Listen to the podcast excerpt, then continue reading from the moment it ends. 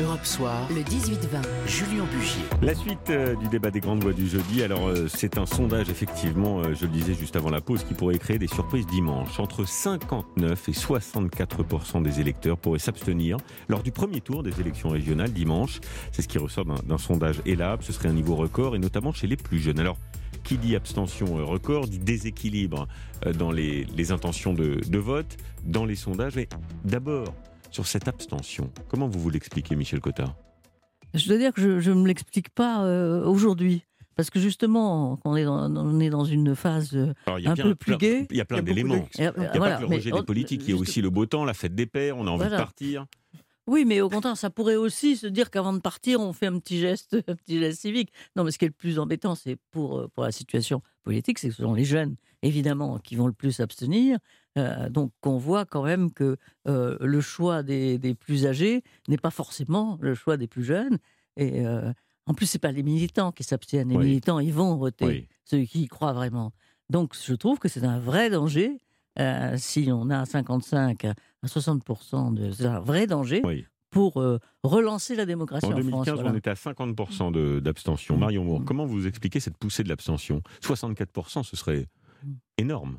Euh, malheureusement, ce ne sont pas que les mmh. jeunes qui ont envie de s'abstenir. On voit énormément, quand on, est en reportage, de gens qui ne sont pas au courant qu'il y a des élections euh, dimanche, euh, qui ne savent pas les enjeux, c'est-à-dire quels sont les dossiers qui concernent la région ou le département.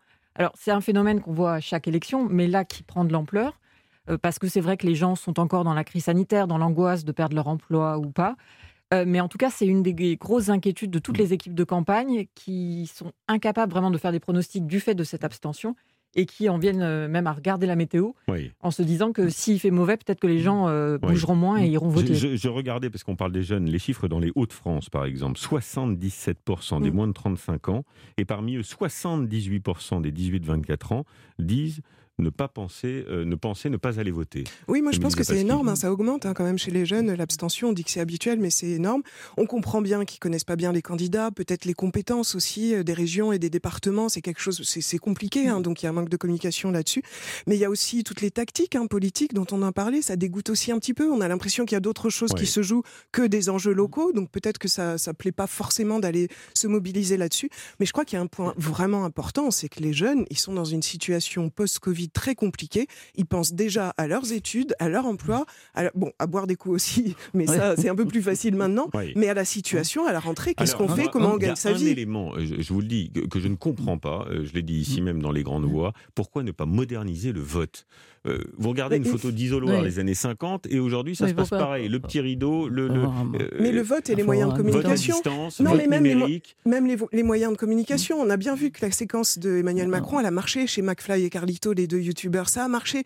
Il y a, il y a plein de choses qui peuvent être faites sur, sur les réseaux sociaux, mais on, ne le fait pas du tout. La, la communication politique, elle se renouvelle pas énormément. On a une vraie contradiction de la France parce que euh, on a sans arrêt des gens qui disent on ne vote pas assez, on ne s'exprime pas assez, on ne dit pas notre avis sur tel et tel viaduc, on ne sait pas, et qui, quand il y a une élection, n'ont pas compris que c'était la seule façon de se débarrasser ou d'amener au pouvoir d'autres gens. Oui, mais il y a eu aussi euh, des conventions citoyennes qui n'ont pas été forcément suivies euh, d'actes très très euh, encourageants. La convention citoyenne sur le climat, elle a été bah très décevante. Elle a mobilisé. Moi, heureusement, elle a été décevante. Bah, non, je pense que ça fait partie complètement. des sujets sur lesquels les jeunes pourraient participer. Sur les régionales, il y a quand même un manque de pédagogie. Moi, je regardais les, les, enquêtes d'opinion. Il y a des jeunes qui disent je ne vois pas à quoi ça sert un conseil régional ou départemental. Si on m'avait vraiment parlé et expliqué, peut-être j'aurais pris le temps, ça aurait créé un déclic pour aller voter.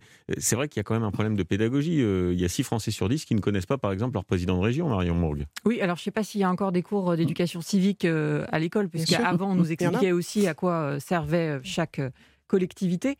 Mais le Sénat avait réfléchi pour moderniser aussi le vote encore à l'école. Oui, je parle en connaissance de cause. C'est pour ça que je pose la question. on apprend à voter. Voilà, on apprend les régions, on apprend les départements, on apprend le, le, ça existe encore. le, découpage territorial, on apprend tout ça. Donc normalement, ça devrait être euh, su. Mais on l'apprend en primaire, donc quand on a le droit de vote à 18 ans, c'est un peu oublié. Il y a quand même eu une réflexion du Sénat pour moderniser euh, le, vote. Euh, et c'est une, réflexion qui n'avait pas été suivie par le gouvernement. Mais les parlementaires travaillent aussi dessus. Donc il y a des choses dans les tuyaux si on veut Mhm. aller un peu plus loin, et ça peut faire l'objet de la prochaine présidentielle. Ça peut être une question qui est posée aussi. Oui, mais la communication, c'est aussi de la répétition. Et je pense que tous les acteurs euh, locaux, justement, les collectivités, doivent répéter, doivent Mais ils le font montrer. sur le terrain. Oui, Ils ils le le font. font, mais pas encore suffisamment, plus, parce que c'est pas, pas des élections qui sont très rassembleuses, forcément.